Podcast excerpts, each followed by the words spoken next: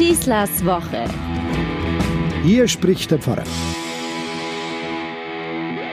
Populären christlichen Feiertagen und Heiligenfesten wird er öfters unterstellt, äh, sie hätten ohnehin nur den Zweck, dass man einen bestimmten Industriezweig fördert.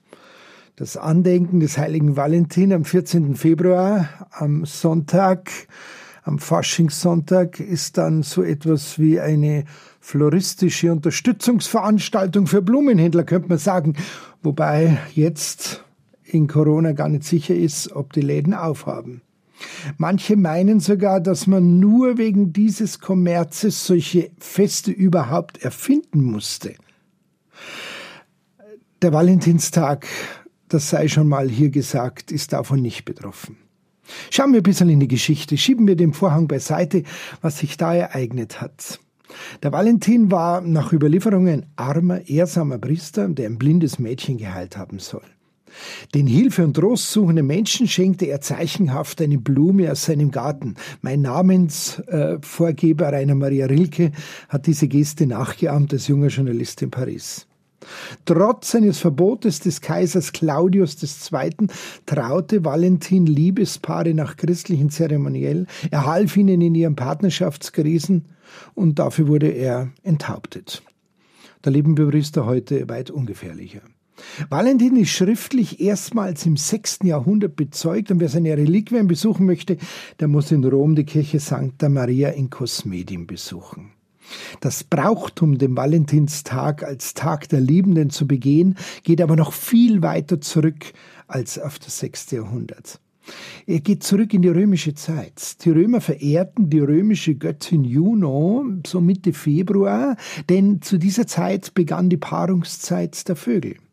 Juno ist die Beschützerin von Ehe und Familie, wurde an diesem Tag mit einem Blumenopfer gefeiert. Und so schenkte man die Blume nicht nur der Göttin Juno, sondern auch gleich praktischerweise den Frauen. Am 14. 15. Februar heran fanden bereits nämlich in der römischen Kultur das Fest der sogenannten Lupercalien statt, das Fest der Wölfin. Wir kennen ja die Legende, dass Romulus und Remus, die Gründer Roms, von einer Wölfin angenommen, adoptiert und ernährt wurden. Es war im Grunde genommen ein religiöses Reinigungsfest. Man feierte eigentlich die Geschlechtsreife der jungen Mädchen bzw. deren Eheschließung. Und von diesem Reinigungsfest kommt auch der Monatsname Februar, der Fiebermonat. Ein Fieber ist ja keine Krankheit, sondern es ist ein Symptom, dass der Körper arbeitet, dass er seinen, dass er sich selber reinigen will. Den Frauen schrieb man damals schon in der römischen Gesellschaft Namen auf Papyrusstreifen und ließ dann junge Männer diese Briefchen ziehen, während nackte Jünglinge zu einem Wettlauf über den Palatin, einen der sieben Hügel Roms, antraten. Ein Gesellschaftsspiel. Und jetzt müsst ihr euch das mal vorstellen. Das sind römische Menschen, die zu Christen wurden die diese Bräuche immer schon kannten, auch mitgemacht haben, und jetzt haben sie sich für den christlichen Glauben entschieden. Sollen die jetzt einfach hergehen und sagen, das war alles Unsinn? Nein. An dieser Stelle beginnt die christliche Umwandlung solcher Bräuche, die tief im Volk verwurzelt sind.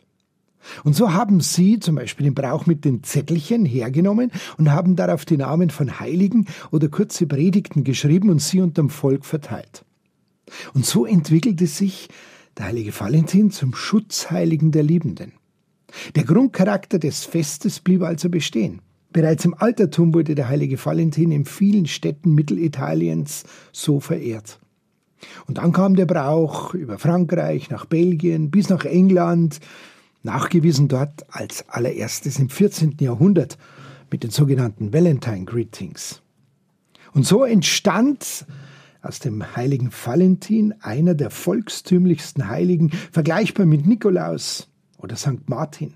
Verbunden immer mit Bräuchen. Nikolaus, Geschenke, Besuch der Kinder, St. Martin, die Lichterprozession. Stellt euch mal vor, wir würden jetzt hergehen und würden sagen, das ist doch äh, alles Unsinn, weil die Familien, wo der Nikolaus hingeht, das sind ja nicht alles gläubige Menschen. Oder wir würden sagen, was soll denn das mit Kerzen durch die Nacht gehen am Martinsfest, wenn auch da viele Leute mitgehen, die gar nicht gläubig sind.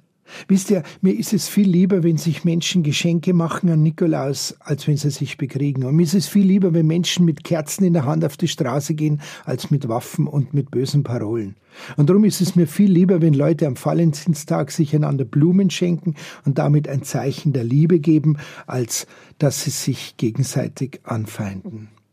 Während andere kirchliche Feiertage im Leben der Menschen eher verschwinden, denken wir an Maria Empfängnis, äh, Christi Himmelfahrt, den kennen wir nur noch als Vatertag, oder die zweiten Feiertage, Pfingstmontag, leben solche heiligen Gedenktage wie die St. Valentin auf. Sie bleiben wie eine immer wirkende Renaissance in unserem Miteinander umgehen lebendig durch so volkstümliche Gebräuche wie das Blumenschenken. Oder bei Leonhard und St. Georg durch diese äh, Pferdesegnungen und die Ausritte, durch Bittgänge, Prozessionen und Wallfahrten und Lichterfeiern. Diese Feiertage sind wie ein Geländer, mit denen wir uns durch unseren Alltag hindurchschlängeln. Wie sieht das heute praktisch aus mit Valentin? Seid doch einmal kreativ. Überlegt doch mal. Menschen besuchen, gerade jetzt in Corona-Zeiten, wichtiger als eh und je. Menschen besuchen und eine kleine Geste der Nähe vermitteln, das kann eine Blume, das wäre doch jetzt angesagt. Der Besuch, eine Blume als Geschenk, ist wie eine heilende Medizin für den anderen.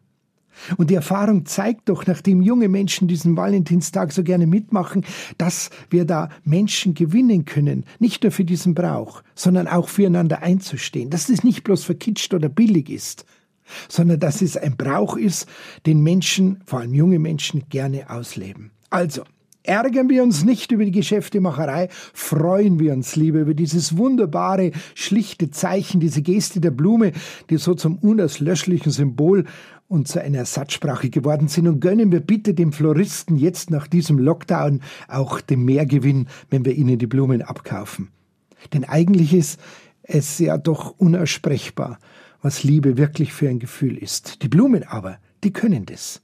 Und verbunden mit einem guten Wunsch werden sie sogar zu einer heilenden Medizin für den Geliebten an unserer Seite.